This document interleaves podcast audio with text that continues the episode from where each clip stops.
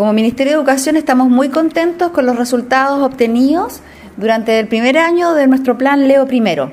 Cerca de 200.000 niños a nivel nacional avanzaron y mejoraron sus resultados en torno a la lectura.